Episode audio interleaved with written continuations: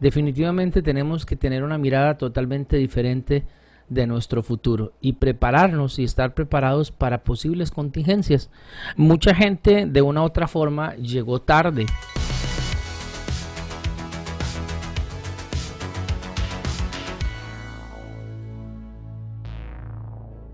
Hoy me encuentro con mi buen amigo el pastor Ray Corea. Te agradezco, pastor Ray. ¿Cómo te encuentras? Hola, pastor Will, ¿cómo estás? Qué gusto saludarte. La verdad, bien, gracias a Dios. Bien, contento, agradecido, eh, expectante porque todos los días tenemos que levantarnos con esa expectativa de que hoy va a ser un día mejor, que hoy va a ser un día diferente. Entonces, creo que en esa parte eh, eh, estamos caminando y, obviamente pues agradecido por, por poder celebrar eh, la bendición de tener tu amistad, de verte bien y sobre todo de poder compartir con la gente que nos está escuchando. Definitivamente, definitivamente. Hay una historia que me, que me acordaba y es cuando Alejandro Magno llegó a, un, a una playa donde mucha gente se detuvo ya nadie quería seguir, porque él conquistó todo el mundo que, conocía. Y, recuerda la parte donde, donde dice que por qué se detuvo, y es porque hasta ahí llegaban los mapas. Entonces la gente tenía temor, la gente dijo, hasta, hasta mi conocimiento, hasta donde me enseñaron a mí, hasta ahí llegaba. Y entonces se detuvieron.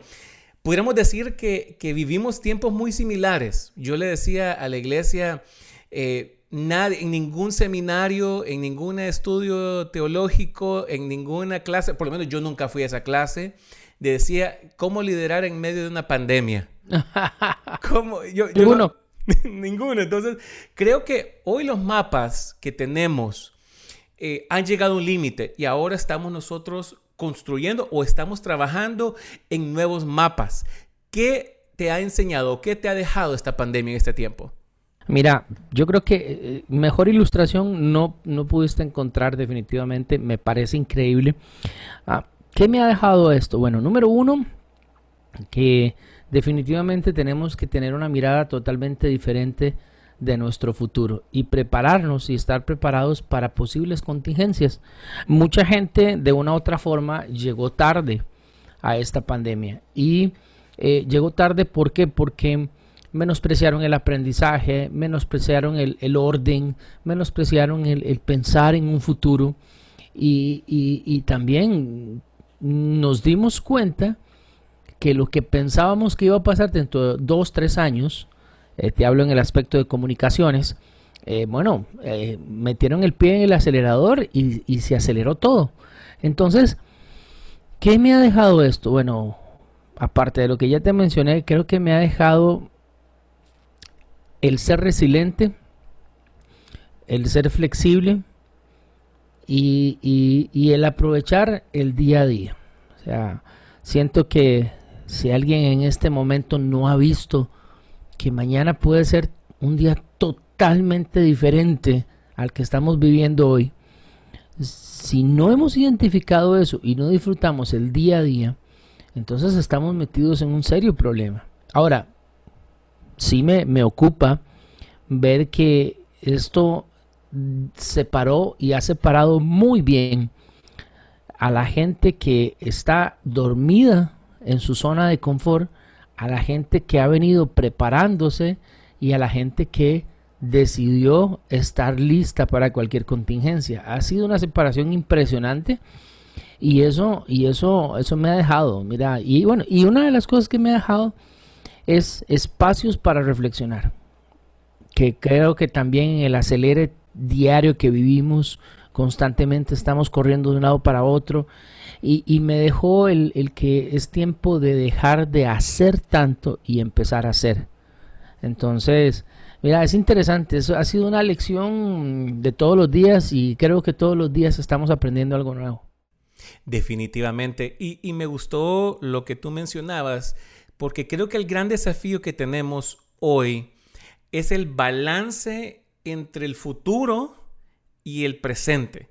Y no solamente el presente como una reacción ante las cosas, sino estar presente, estar hoy vivo, es disfrutar el día a día, disfrutar, estar, como te mencionaba antes, estar en familia, estar en un tiempo donde, donde podemos apreciar algunas cosas o podemos crear el tiempo. Y lo otro es cómo también en un mundo tan complejo pareciera que la solución es simplificar las cosas. Me, traía a memoria cuando tú hablabas eh, acerca de este balance en, eh, en, Eclesiastés 11, 4 dice, el que al viento observa no sembrará y el que mira las nubes no cegará. Quiere decir que hay gente que está esperando que el, que el pronóstico sea el correcto para actuar. Hay gente que está esperando que los planetas estén alineados, pareciera que todo estuviera bien para tomar una acción. Y si nosotros nos quedamos únicamente esperando el pronóstico correcto, no nos va a llevar a la acción. ¿Cuál crees tú que debe de ser las cualidades de un líder creativo en este tiempo? Bueno, mira, eh, me parece eh, excelente este tema que estás trayendo, pero cualidades que tiene que tener un, líder creativo y para ser creativo en este tiempo. Número uno, tiene que identificar de que mm, la excelencia tiene que volverse parte de su estilo de vida. La excelencia en su vida espiritual, familiar, en trabajo, ministerio. Y cuando hablo de excelencia, no estoy hablando de perfección. Y eso tengo que separarlo porque mucha gente conecta excelencia con perfección y es un error. La perfección es otra cosa y perfecto solo hay uno. Y podemos equivocarnos. Y cuando alguien dice es que esto salió perfecto, cuidado, porque puede ser que tenga un error, pero la excelencia habla acerca de un compromiso a que las cosas se hagan de la mejor manera. Entonces, en una persona que, quiere ser creativa, tiene que buscar siempre eso, la excelencia.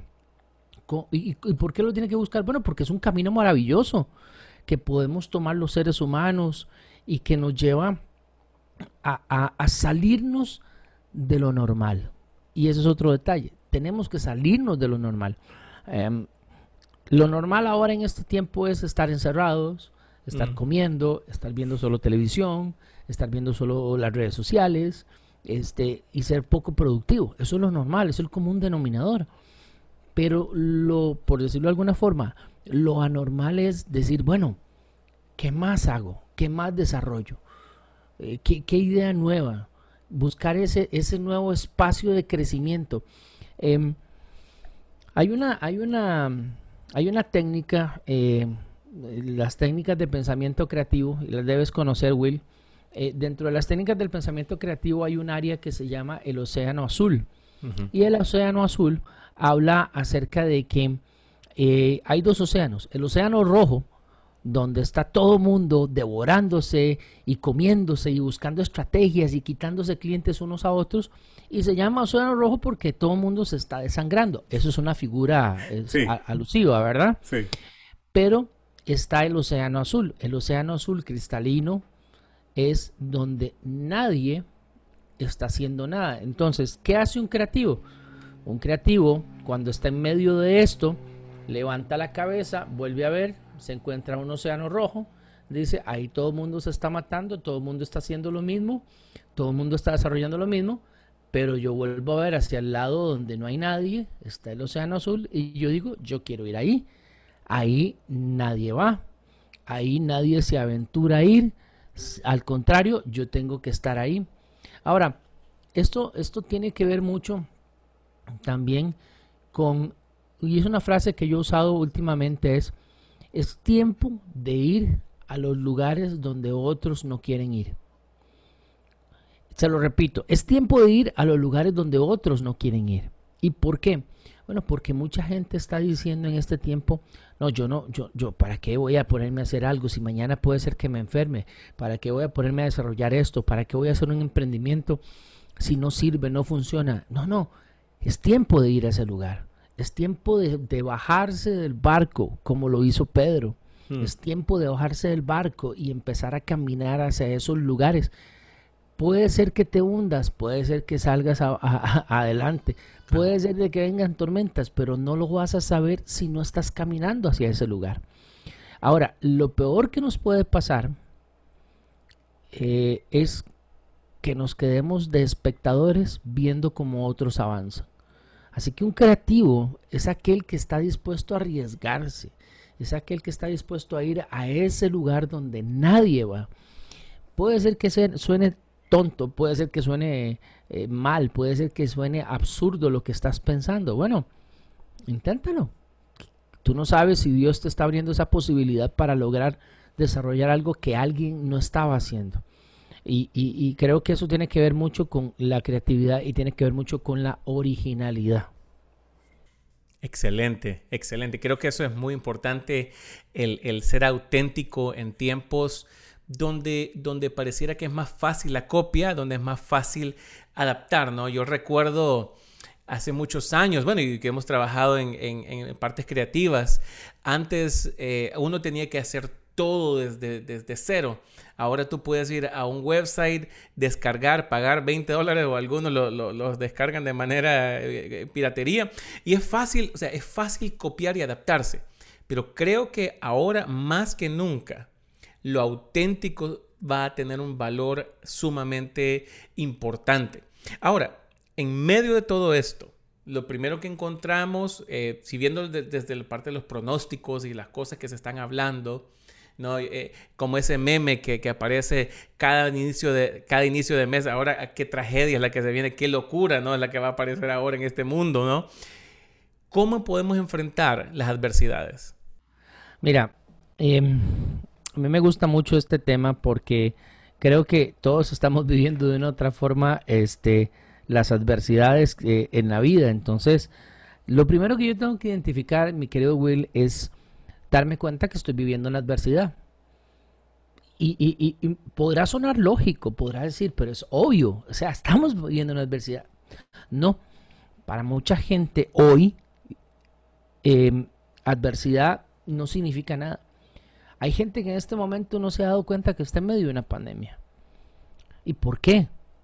Si esto es más conocido, no, no, bueno, porque sus acciones reflejan que no están identificando la situación que están viviendo.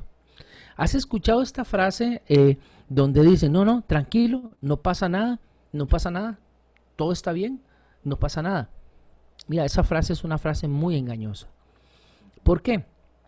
Porque eso es obviar la realidad.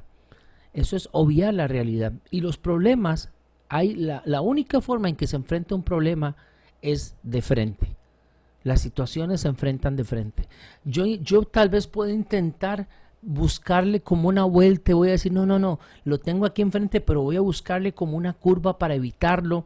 Mira, lo que estamos haciendo sencillamente es postergando lo impostergable. Estamos nada más, decimos en, nuestros países futboleros, estamos pateando la bola hacia adelante.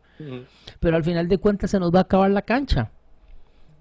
Se nos va a acabar la cancha. Entonces, cuando se nos acabe la cancha, nos vamos a dar cuenta de que tenemos que enfrentar la situación que tenemos. Entonces, lo primero que yo, yo le digo a la gente es que nosotros tenemos que darnos cuenta que tenemos una adversidad. Y te voy a decir algo, sin adversidades no aprenderíamos a ser vencedores, a sobreponernos, a luchar y a ganar.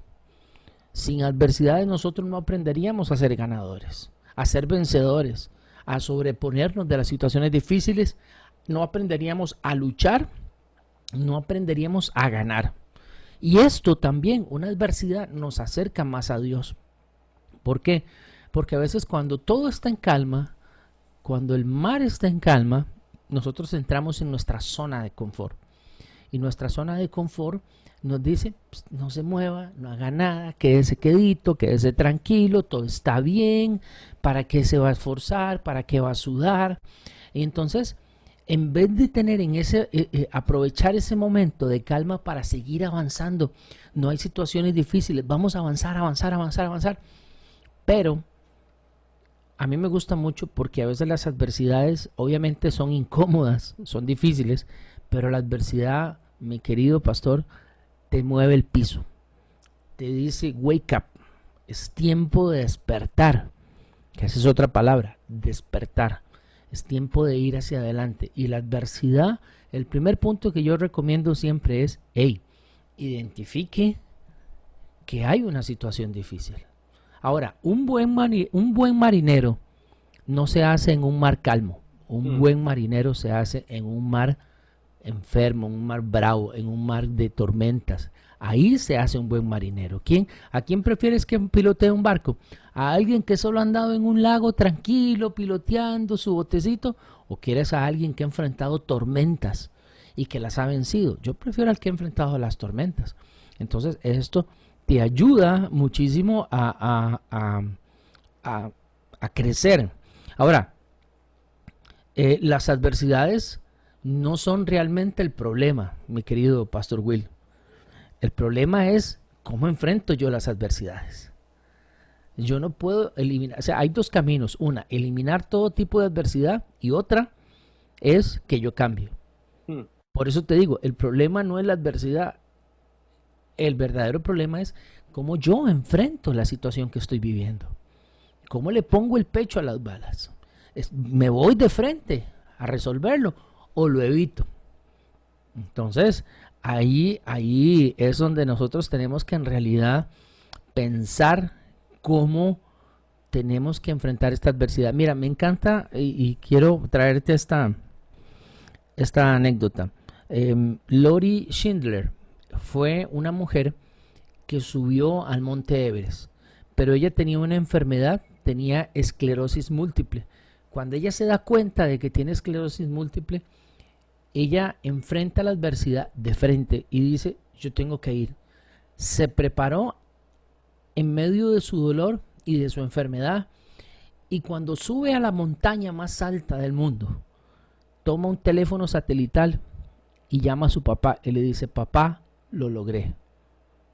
Entonces, una mujer que pudo haber dicho, bueno, tengo una enfermedad, me retiro, ya no voy a hacer nada, voy a renunciar a todo, dice, no, esto lo voy a lograr porque tengo un sueño, tengo una visión, tengo una meta. Me va a doler, sí, pero lo voy a lograr. Entonces, por eso te digo, las adversidades, primero, identifico que tengo una y segundo, las enfrento de frente. Yo creo que también hablas acerca de, hacernos cargo de la situación, de, de cómo nos hacemos responsables, porque la adversidad como tal puede decir, justifica mi situación hoy. Ah, porque el gobierno, ah, porque la economía, ah, porque esto y porque lo otro. Y eso justifica mi inhabilidad de accionar o de responder. Pero cuando yo me vuelvo, me hago cargo de la situación, entonces yo soy responsable, no de las cosas que suceden, pero soy responsable de cómo yo respondo ante las cosas. Y mira, me gusta mucho eso porque eh, te traigo otro ejemplo.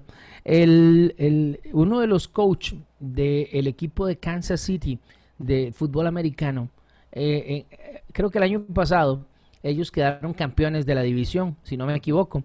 Y entonces, Eric, el apellido no te lo digo muy bien porque me puedo equivocar, pero el entrenador le preguntan cómo hizo para levantar a su equipo que tres veces estaba abajo del marcador y había cometido tres errores garrafales. Y entonces él dijo una frase que cuando yo lo escuché golpeó mi corazón, porque él dijo, cuando cometimos el tercer error, dice, identifiqué que nos encontrábamos en el lugar perfecto para regresar de la adversidad. Y yo dije, wow, ese tipo está loco. tres errores garrafales que ellos mismos estás hablando de asumir. Estás hablando de asumir. Ellos mismos cometieron sus errores. Y él dice, en el tercer error, estamos en la posición ideal para regresar. Entonces él decía, tuvimos que hacernos cargo de la situación, entender que cometimos errores. Y era casi el último segundo del partido, pero estábamos en la posición para regresar. ¿Por qué? Porque habían identificado, habían asumido, habían tomado la responsabilidad y se habían hecho cargo de sus errores y de sus errores aprendieron y quedaron campeones. Derrotando al que supuestamente era el que iba a ser el campeón. Al que iba a ser el campeón, lo derrotaron. ¿Por qué? Porque ellos en pocos minutos se hicieron responsables, se hicieron cargo aprendieron de sus errores y tomaron coraje. Y para devolverse o regresar de una situación adversa, tenemos que tener mucho coraje. Y la verdad que el camino de la fe es un camino de riesgos constantes que nos llevan a, salir de ese estupor que a veces podemos encontrarnos y como tú mencionabas, el hacernos responsables, el ver la, la, adversidad no como únicamente un obstáculo, sino como una invitación, ¿no? Eh, podemos decir que, la, que lo que representó el pico de la montaña Everest para la persona que tú decías, no, para Lori era una invitación. ¿no? A veces, a veces los, las, es una cuestión de cómo lo vemos y cómo lo enfrentamos. Podemos verlo como esto me detiene, esto me paraliza, o como el obstáculo que te está invitando. Vamos, prueba la próxima semana, vamos, tienes que volver desde donde no has visto. Y entonces eso nos puede ayudar a realmente vencer todos estos obstáculos. Ahora, pero eso tiene que ver también con el carácter con el que estás formado. ¿Cómo es tu carácter? O sea, en medio de una adversidad va a tener que salir tu verdadero carácter y por eso yo mencioné el coraje, el coraje de que de saber de que a pesar de lo que esté viviendo, yo tengo que tener esa fortaleza para levantarme. Ahora, esto me lleva a enfocarme. Yo tengo que enfocarme, estar enfocado. ¿En qué? En el lugar donde quiero ir. Enfocado significa en que yo no me voy a distraer en cualquier cosa, sino que voy a ir hacia adelante. Y que a pesar de lo que esté viviendo, sigo caminando, sigo avanzando. Ah, porque el tema, el tema, mi querido Pastor Will, es que nosotros, nuestro camino es un proceso. Es un proceso. No es un proceso de perfección. Y no se trata de hacer una cosa 100 veces cada vez mejor. No, se trata de que si te equivocaste 100 veces, vas a entender que cada equivocación que tuviste es una forma en que no se debe hacer eso. O sea, hay un aprendizaje. Ahora, el equivocarse y seguir intentándolo habla de avance a veces no tenemos que salir corriendo. Y la Biblia lo habla de que eh, esta vida es como una carrera, pero es una carrera de 100 metros. Es una carrera de larga duración y tenemos que saber correrla. Muchos se preparan para la carrera y solo uno gana. Por eso tenemos que prepararnos para llegar a ganar esta carrera. Ahora, eso no significa que tienes que salir de primero para llegar primero, no. Eso significa que tienes que ser persistente, resistente y no abandonar. Y seguir en este proceso, aprendiendo de cada una de estas situaciones que estamos viviendo. Pero eso tiene que ver con el enfoque que yo le estoy dando a mi vida. Si yo estoy desenfocado, mira, por más lecciones, por más enseñanzas, por más consejos, por más cosas que te digan o nos digan, no lo vamos a hacer básicamente, y perdóname, no nos va a dar la gana hacerlo porque nuestro enfoque no está ahí, no estamos metidos ahí. Entonces, eh, y perdón por la avioneta que acaba de pasar por acá, ¿verdad? Esa avioneta tiene su destino. Ella sabe para dónde va. Tiene un plan de vuelo. Tiene un plan de vuelo. Mira, te voy a contar algo. Tú sabes que una vez estaba en el aeropuerto en Miami y, y estaba en el avión sentado, iba para República Dominicana y el avión no despegaba y no despegaba y no despegaba. Y yo decía, qué raro, ¿por qué no despega este avión? Al, al, rato, la sobrecargo em, en un tono como, vamos a ponerle gracia a este tema, dice, ay, qué pena, tenemos que contarle lo siguiente. Ah, resulta ser de que nuestro piloto, el capitán, no sé qué, no sé cuánto, dice, olvidó su plan de vuelo. Así que no nos podemos ir. Dice, así que les invitamos si quieren salir a tomarse algo, a comprar algo, esperando que venga otro capitán que traiga su plan de vuelo. Yo, yo, yo no sabía si reírme, yo nada más lo que dije fue, Señor, gracias. Pero mira qué impresionante. O sea, no tenía su plan de vuelo. O sea, ¿cómo iba a despegar su avión? Bueno, tal vez porque sabía despegarlo, pero ¿cómo iba a llegar al lugar? ¿cómo iba a saber si no tenía un plan de vuelo? Que ese es otro punto. La planificación. Entonces, mira qué interesante esto. Por eso es que yo creo que en este tiempo el enfrentar una adversidad tiene, tiene que ver mucho también con el tema de creer en nosotros mismos. Y, esto tiene que ver mucho con trabajar en encaminar nuestra vida hacia donde queremos ir. Esto es, esto es necesario. Si nosotros no creemos en nosotros mismos, entonces vamos a ser los primeros que nos vamos a poner una zancadilla para evitar que sigamos avanzando. Es, es, realmente buenísimo lo que, lo que estás trayendo, porque habla de tener una intención, una razón de ser. No se trata de volar únicamente. Y me, me, me, daba risa porque los latinos somos expertos en salgamos volando y en el camino ahí, ahí lo encontramos, ¿no? Yo, yo, he ido muchas veces, ya, yo ya sé cómo es pero habla también de, la intención, del por qué, aun cuando él haya volado 10.000 horas, él sabe que el plan de vuelo es el que lo va a llevar al destino seguro. Y creo que eso es importante porque hoy, mm, y, mira que el plan de vuelo no necesariamente te dice si van a haber tormentas o no. Solamente te dice la dirección hacia donde debes de ir. En el camino pueden haber cambios de planes pero no necesariamente cambio de dirección. No, y, te voy a poner dos ejemplos más. Número uno, em, me recuerdo que iba, em, estaba en Guatemala y era la primera vez que yo iba solo a, a, a Xelajú, que es cuatro horas y media de camino, casi con frontera con México. Y me recuerdo que eran las 7 de la noche, había tomado un vuelo de Costa Rica, había llegado a las 7 de la noche cuatro horas, estamos hablando de 8, 9, 10, 11, 12, 12 y media iba a llegar hasta Shela. Bueno, yo dije, nos vamos.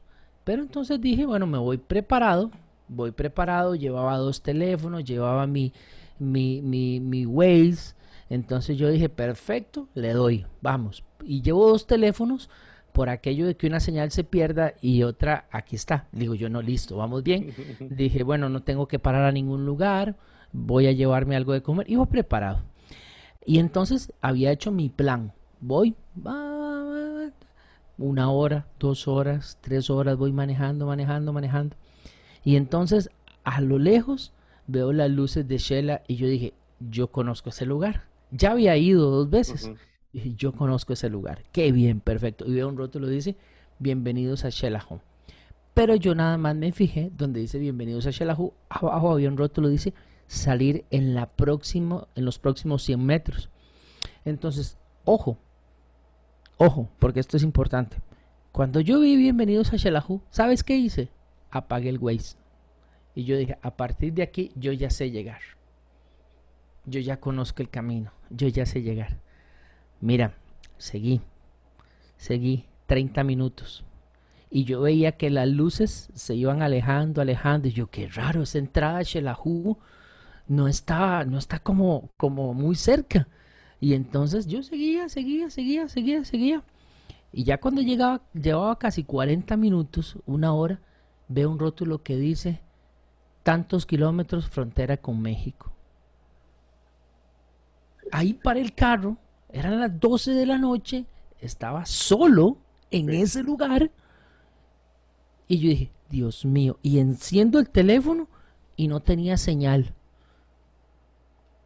yo dije, ¿qué hago, Padre Santo? Y yo dije, no, aquí esto es terrible. Y entonces lo que hice fue, primero, Señor, perdóname por mi arrogancia, por pensar de que ya me la sabía todo. Y lo que hice fue devolverme sobre mis pasos y empezar a buscar en el camino hasta que, ¡pum!, llegó señal otra vez, puse el Waze y casi, casi, casi, donde ya me había devuelto otros 40 minutos, dice salga a la derecha. Y ahí salgo a la derecha y efectivamente llegué hasta el hotel en Shelahu. ¿Qué pasa? Muchas veces nosotros estamos preparados, nos hemos preparado, pero el exceso de confianza nos hace pensar de que tenemos todo controlado y dejamos y, tomamos ese, ese, ese, ese orgullo o esa arrogancia de decir, ah, yo lo hago a mi manera y nos podemos perder en el camino. Y te voy a decir algo, mira, el pueblo de Israel cuando salió del desierto, Dios les dijo, ustedes van para una tierra prometida.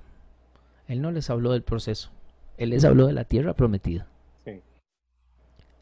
Entonces, ¿qué fue lo que hicieron muchos de ellos? Quejarse por el proceso. Y se les olvidó la promesa. Entonces, hay una ruta trazada. El proceso es lo que nosotros tenemos que aprender a vivir, porque el proceso nos va a ayudar a llegar preparados hacia el lugar donde estamos yendo. El proceso nos va a enseñar. Me encanta, me encanta eso de, proceso. Y yo creo que hoy, eh, en un mundo tan rápido, en un mundo que están cambiando tanto las cosas, a veces también quisiéramos eh, evitar los procesos. A veces quisiéramos la vacuna, ¿no? Queremos la, inyección, queremos la, la, pastilla que nos resuelva las cosas, que nos resuelva los problemas, pero eso no necesariamente nos transforma. Y creo que es una invitación. Cuando hablamos de la de, la, de cómo enfrentar la adversidad, como tú, como tú mencionabas, creo que estos elementos son sumamente determinantes. Y lo que me gustó de todo lo que tú traías es que no se trata, la, la única, digamos, etapa donde tú traías es la parte de, de, medición o de evaluación externa, de identificar la adversidad. ¿okay? Es la parte externa es saber, es, saber que hay algo que, tengo que, romper, un límite, un muro. Pero de ahí todas las cosas que tú mencionabas están adentro de nosotros. Están adentro de nosotros. O sea, debemos de identificar, pero luego está el fortalecimiento y luego está el crecimiento, el desarrollo espiritual, emocional, mental, de cómo nosotros desarrollamos esas herramientas adentro de nosotros para poder enfrentar. ¿Algo más que quisieras eh, compartir con las podescuchas eh, o que nos están viendo también? Porque hasta este, este podcast va a ser audio y video. ¿Algo más que quisieras compartirnos? Mira, una de las cosas que yo quisiera compartir y termino con esto para, para no hacerlo más largo es aprendamos que no tenemos que caminar solos. Porque el caminar acompañados, dice la palabra de Dios en el libro de Eclesiastés, que si uno cae, el otro lo levanta. Dice, pero en cambio, al que va solo, dice, cuando cae, no tiene quien le ayude. Hmm. En, este tiempo tenemos que aprender a caminar conjuntos, a caminar con alguien.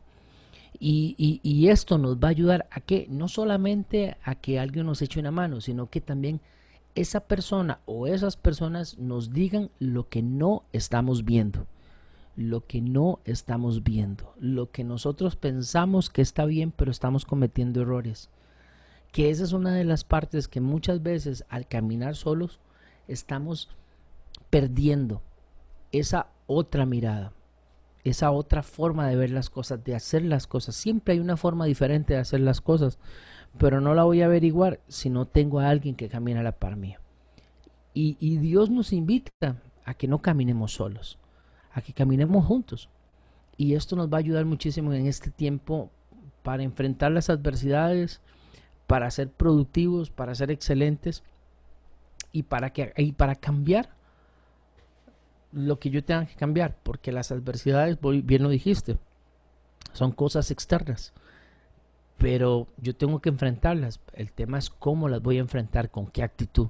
Y eso habla de mí y quién soy y quién y cómo estoy haciendo las cosas. Así que te agradezco muchísimo, Will, por este tiempo, que la verdad lo disfruté mucho. Gracias a ti por, eh, eh, tomar este tiempo para poder impartirnos un poco de lo que hay en tu corazón, de tu experiencia y, realmente nos sentimos alegres. Y de igual manera, gracias a las personas que nos están acompañando en este día. No olviden en suscribirse en las diferentes plataformas en las cuales pueden encontrar este podcast y vamos a tener diferentes conversaciones que van a servir a cómo enfrentar. La idea de este podcast es poder tener una dosis de ideas prácticas que nos inspiren a ser ese líder creativo que este tiempo necesita. Así que muchas gracias por acompañarnos.